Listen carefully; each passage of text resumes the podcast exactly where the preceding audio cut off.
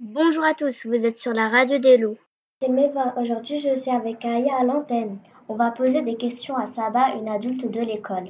Vous êtes prête Saba Oui, Vous pouvez vous présenter Saba alors je m'appelle Saba Mezatni, je suis médiatrice sociale et scolaire.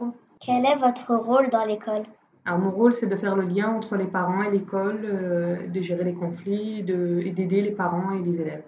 Avec qui travaillez-vous Alors je travaille avec la mairie.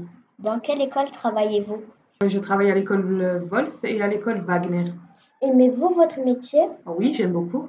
Avez-vous déjà eu des problèmes avec les parents ou élèves Non, je n'ai jamais rencontré de problème avec les parents ou les élèves.